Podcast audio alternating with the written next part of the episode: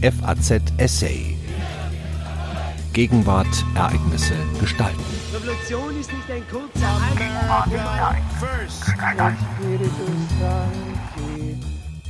Bibel, Axt und Zeitungen. Die amerikanischen Qualitätsmedien stehen angesichts der Corona-Pandemie vor einem Dilemma. Um Ausgewogenheit zu dokumentieren, müssen sie auf Desinformationskampagnen reagieren. Wer profitiert? Ein Essay von Professor Dr. Jan Werner Müller. Sollte der amerikanische Medienkritiker Jay Rosen richtig liegen, wird in diesem Jahr eine der größten Propagandaschlachten in der amerikanischen Geschichte ausgefochten. Doch anders als man meinen könnte, bezieht Rosen sich nicht auf den jetzt schon mit allen schmutzigen Tricks geführten Präsidentschaftswahlkampf. Rosen hat die Manöver im Blick, die das Weiße Haus unternimmt, um von den eklatanten Fehlern und Versäumnissen der Trump-Regierung in der Corona-Krise abzulenken. Ein Präsident, der in seiner bisherigen Amtszeit mehr als 18.000 Mal schlicht gelogen oder zumindest irreführende Aussagen gemacht hat, ist nachgerade dazu verurteilt, seine Politik zur Eindämmung der Corona-Pandemie als great erscheinen zu lassen.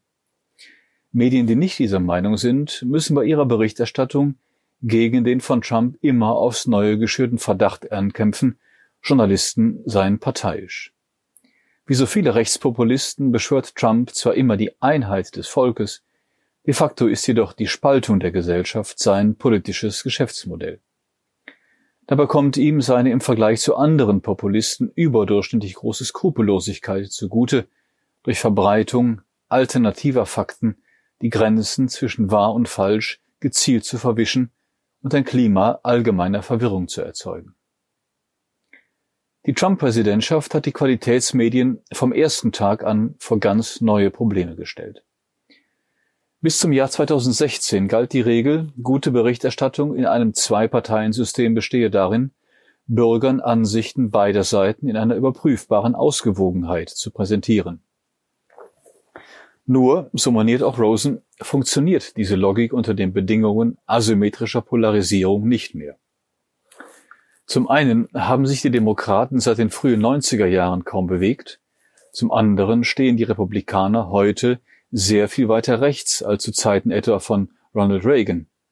Dieser bekannte sich im Gegensatz zu Trump umstandslos zu den Vereinigten Staaten als Einwanderungsland.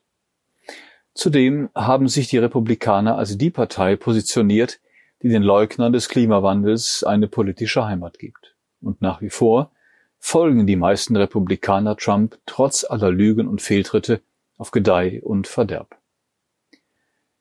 Viele Medien stellt das vor ein Dilemma beide Seiten zu Wort kommen zu lassen, funktioniert in einer demokratischen politischen Kultur, in der alle annehmen, dass die andere Seite unter Umständen auch Recht haben könnte.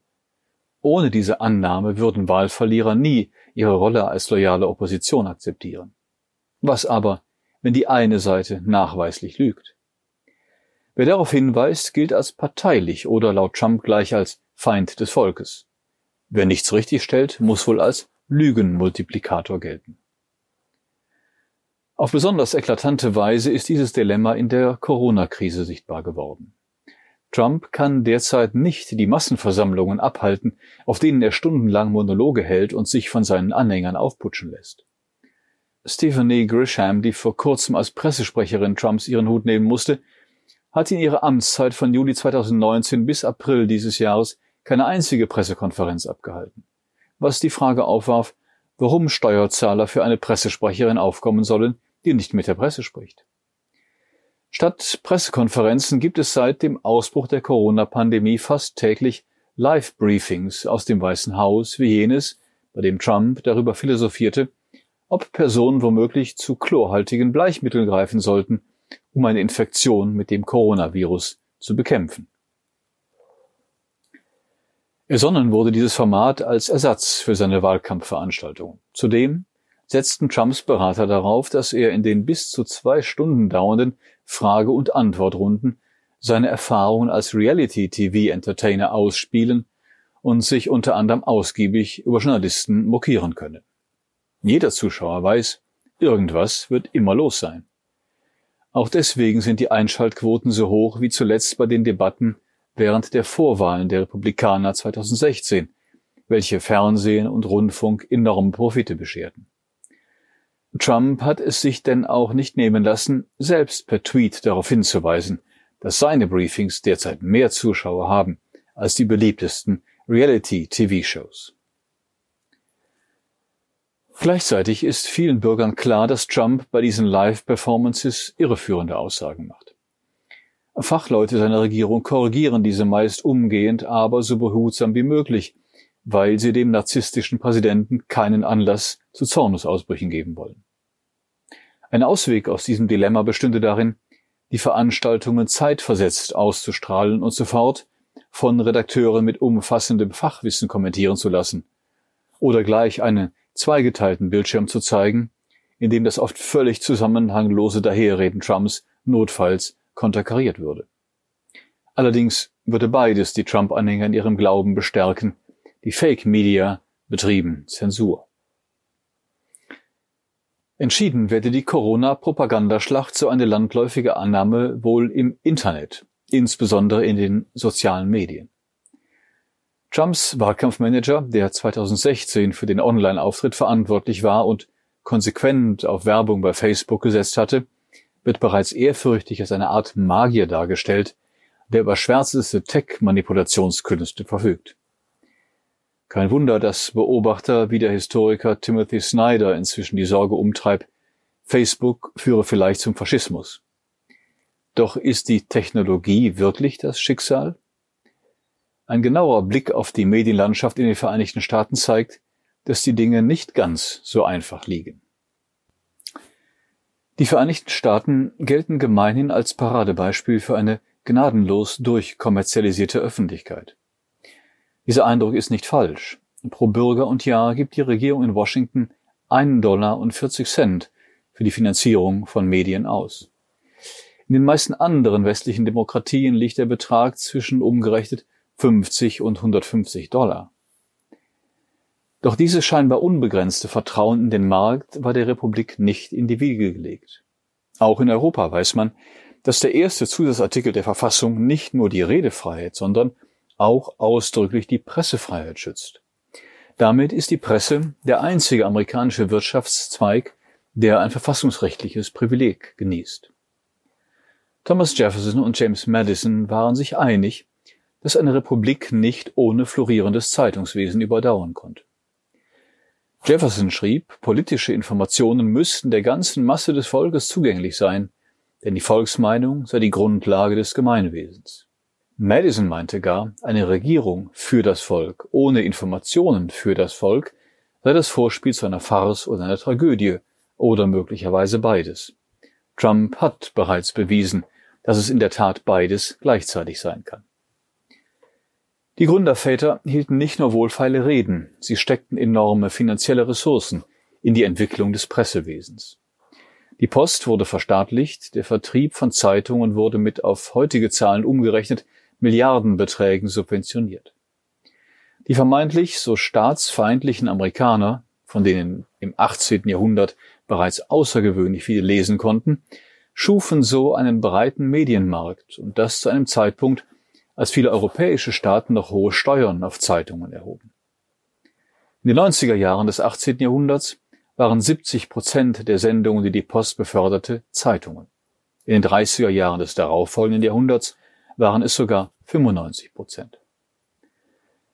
Alexis de Tocqueville, der scharfsichtige französische Aristokrat, bereiste im frühen 19. Jahrhundert die Vereinigten Staaten, teils mit der Postkutsche. Er notierte mit Erstaunen, wie viele Zeitungen in Kentucky, für ihn eine Wildnis, im Umlauf waren.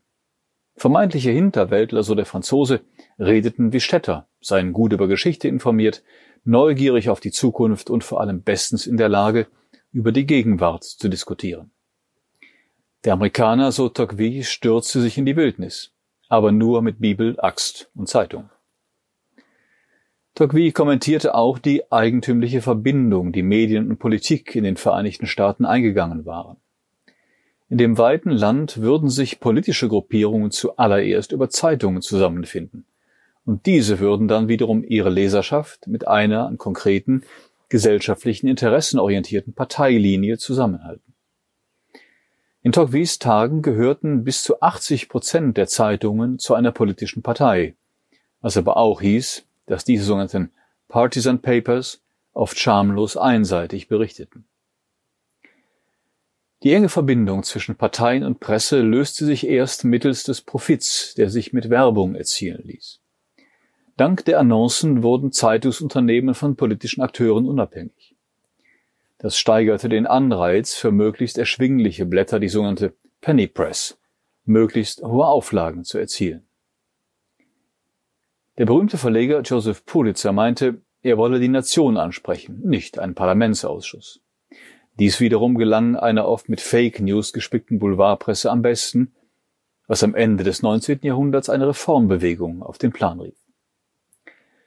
Die sogenannten Progressives wollten vor allem dem mit Korruption einhergehenden Postengeschacher durch die Einführung eines Berufsbeamtentums ein Ende setzen.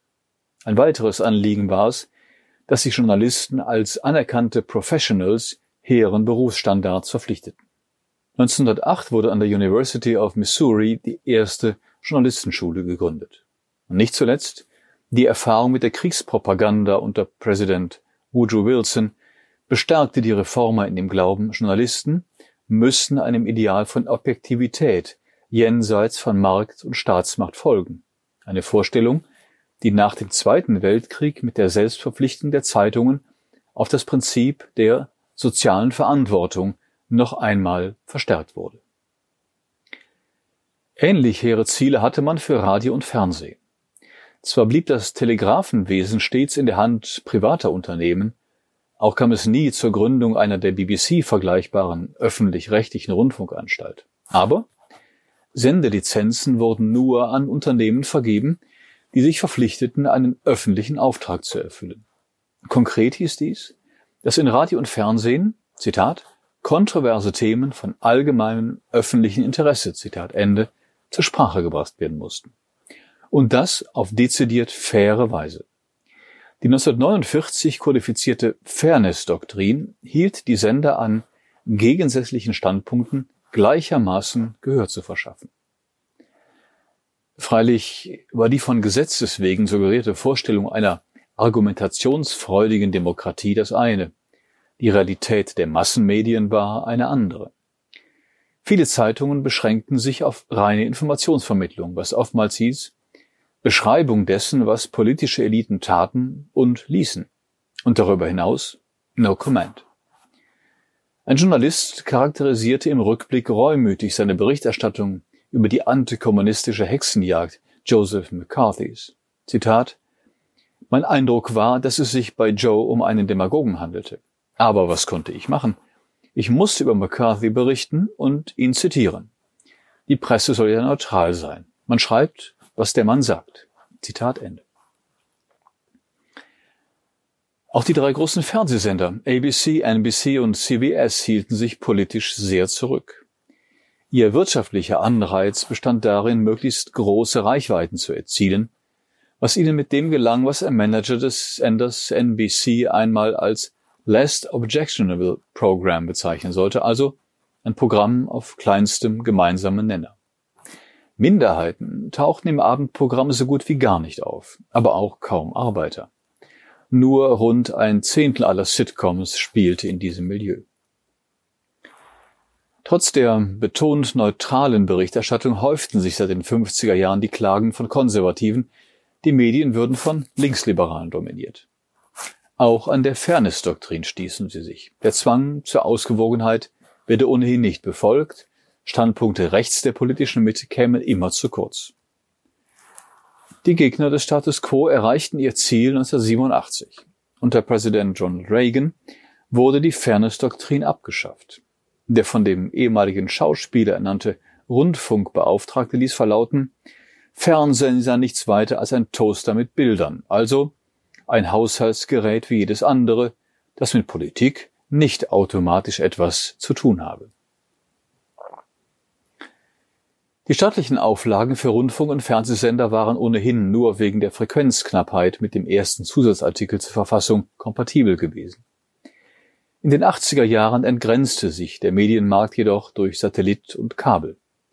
CNN machte 1980 den Anfang.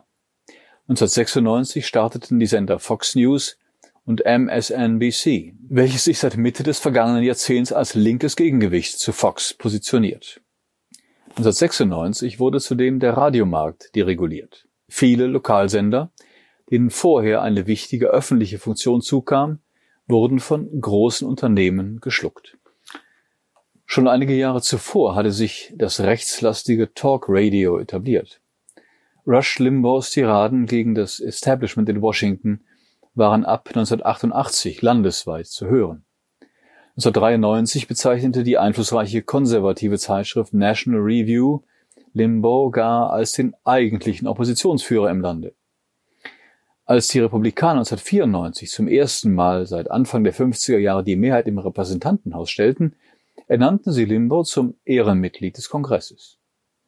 Limbaugh, dessen Markenzeichen ein goldenes Mikrofon ist, erreicht bis zu 20 Millionen Zuhörer in einer Woche.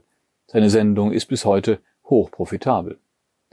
Trump verlieh ihm Anfang dieses Jahres gar die Freiheitsmedaille des Präsidenten, die höchste zivile Auszeichnung in den Vereinigten Staaten. Wenige Wochen später verkündete Limbaugh, der sich als Doktor der Demokratie vermarktet, das Coronavirus sei nicht gefährlicher als eine Erkältung. Bis heute spielt er den Ernst der Lage herunter. Die Aktivität des Senders Fox News, der sich in der Rolle des Anwalts der unterrepräsentierten Arbeiterklasse gefällt, hat nachweislich politische Effekte. Laut einer Studie hat das zum Murdoch-Medienimperium gehörende Unternehmen den Stimmenanteil der Republikaner in manchen Landesteilen um bis zu 0,7 Prozent erhöht. Das mag nicht nach viel klingen, aber in Florida beispielsweise bedeutete dies etwa 10.000 Stimmen zusätzlich. Und man erinnere sich, dass George W. Bush nur deswegen Anfang 2001 ins Weiße Haus einziehen konnte, weil er die Wahl in Florida mit weniger als 500 Stimmen Vorsprung gewonnen hatte. Laut einer lehrreichen Studie von Yochai Benkler, Robert Farris und Hal Roberts von der Harvard University hat sich seit den 90er Jahren in den Vereinigten Staaten eine in sich geschlossene, rechte Medienökosphäre herausgebildet. Zu deren Entstehung hätten Talk Radio und Fox News entscheidend beigetragen.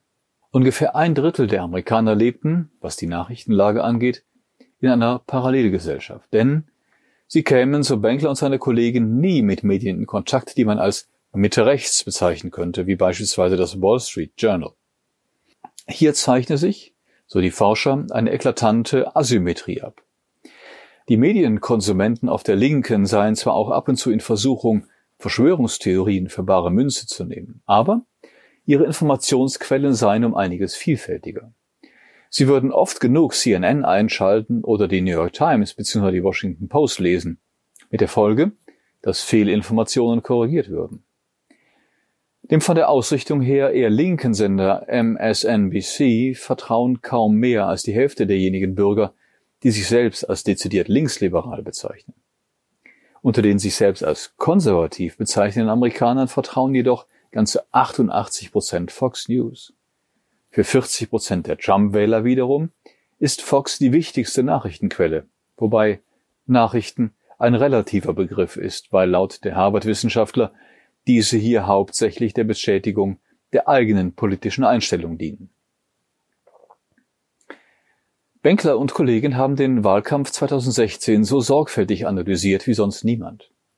Ihre Schlussfolgerung? Facebook und die Manipulationen von russischer Seite haben eine wichtige Rolle gespielt, aber wahlentscheidend waren sie nicht. Fake News, die Hillary Clinton diskreditieren sollten, trafen auf ein Publikum, das seit Jahren von Limbaugh und seinen Gesinnungsgenossen gegen die Demokraten aufgehetzt worden war. Hinzu kam allerdings, dass die extrem xenophobe Website Breitbart News für kurze Zeit im Internet zum dominanten Medium für ein rechts eingestelltes Publikum werden konnte. Nicht zuletzt, weil der Kandidat Trump einen Konflikt mit Fox provoziert hatte, welcher, wie üblich bei dem Reality-TV-Star, hohen Unterhaltungswert aufwies.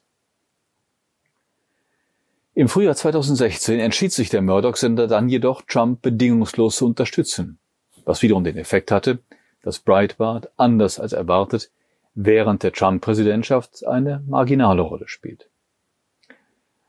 Breitbart war eine Art Brücke zwischen Internetseiten, auf denen munter Verschwörungstheorien ausgebreitet wurden, und Fox.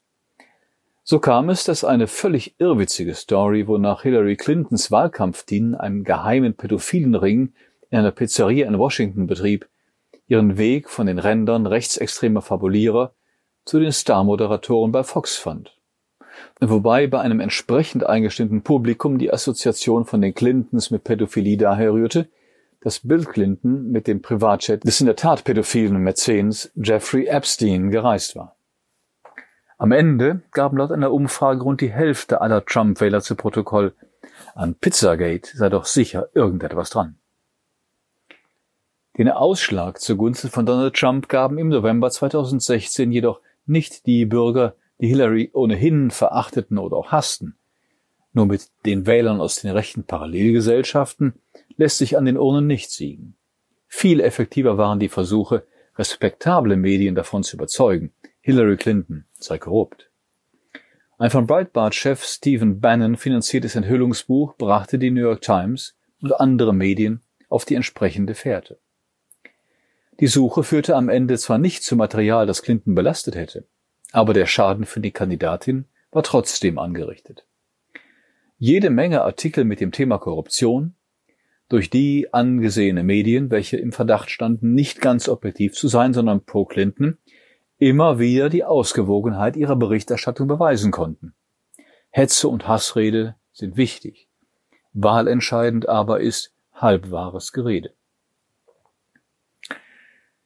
Es ist dann auch bezeichnend, dass die Themen, welche in der Berichterstattung am häufigsten mit Clinton assoziiert wurden, rein negativ ausfielen. Die Benutzung ihres privaten E-Mail-Servers während ihrer Zeit als Außenministerin, der Angriff auf das amerikanische Konsulat in Benghazi und die vermeintlichen Unregelmäßigkeiten in der Clinton Stiftung. Von ihren politischen Zielen war so gut wie nie die Rede. Anders als bei Trump. Das Thema, das am häufigsten im Zusammenhang mit dem prominenten Politamateur erwähnt wurde, war Einwanderung. Genau jene Frage, die Trump auf die Agenda setzen wollte und die, so haben sozialwissenschaftliche Studien gezeigt, auch den Ausschlag gab für einige Obama-Wähler 2016 zu den Republikanern zu wechseln. Ohne Zweifel setzte Trump auch stärker als Clinton auf Werbung bei Facebook, nicht zuletzt mit Dark Posts, welche auf bestimmte Bürger zugeschnitten waren und welche niemand anders sehen konnte. Mit der Folge, dass die gegnerische Seite keine Chance hatte, auf falsche Darstellungen zu reagieren. Und doch ist es irreführend, den Sieg von Donald Trump als den unvermeidbaren Triumph einer nicht zu kontrollierenden Technologie darzustellen. Nur ein geringer Teil der Amerikaner bezieht politische Informationen primär aus dem Internet. Das Medium, welches noch immer die meisten Amerikaner erreicht, ist das Radio. Außerdem war Trump während der Vorwahlen 2015-16 ständig in allen Fernsehkanälen zu sehen. Eine Art von kostenloser Werbung, welche ansonsten buchstäblich Milliarden gekostet hätte. Wie der Vorstandsvorsitzende des Senders CBS seinerzeit freimütig zugab, Zitat, Trump mag nicht gut für Amerika sein, aber er ist verdammt gut für CBS. Zitat Ende. Benkler, Faris und Roberts haben überzeugend dargelegt, dass die Online-Architektur der politischen Öffentlichkeit noch immer größtenteils die bereits existierende Offline-Architektur widerspiegelt. Und nicht jedes Land hat eine in sich geschlossene rechte Medienökosphäre. Auch in den Vereinigten Staaten ist diese nicht schlicht getreuer Ausdruck einer aus europäischer Sicht befremdlichen politischen Kultur. Sie ist Ergebnis politischer Entscheidungen wie der Deregulierung und dem Ende der Fairness-Doktrin. Technologie ist nicht Schicksal. Oder, wie die Harvard-Wissenschaftler betonen, keine Technologie bestimmt die Bedingungen ihrer eigenen Anwendung. Damit soll nicht gesagt sein, das Geschehen rund um die sozialen Medien sei nicht zu ernst zu nehmen, im Gegenteil. Weil jede Deregulierung langfristige Folgen hat, verdient auch die Rolle von Apple, Google, Facebook und Co. maximale politische Aufmerksamkeit. Viele Rechtspopulisten machen bisher keine besonders gute Figur in der Corona-Krise.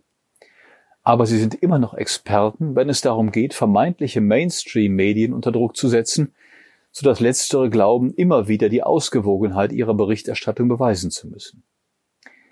Journalisten dürfen durchaus auch Aktivisten sein, solange das ihrem Publikum klar zu Bewusstsein gebracht wird.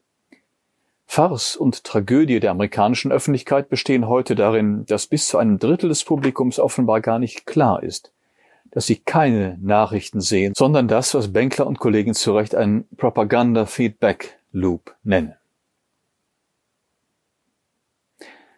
Sie hörten einen Essay von Jan Werner Müller. Er lehrt politische Theorie und Ideengeschichte an der Princeton University, New Jersey, Vereinigte Staaten. Am Mikrofon verabschiedet sich Daniel Deckers. FAZ Essay. Ereignisse gestalten.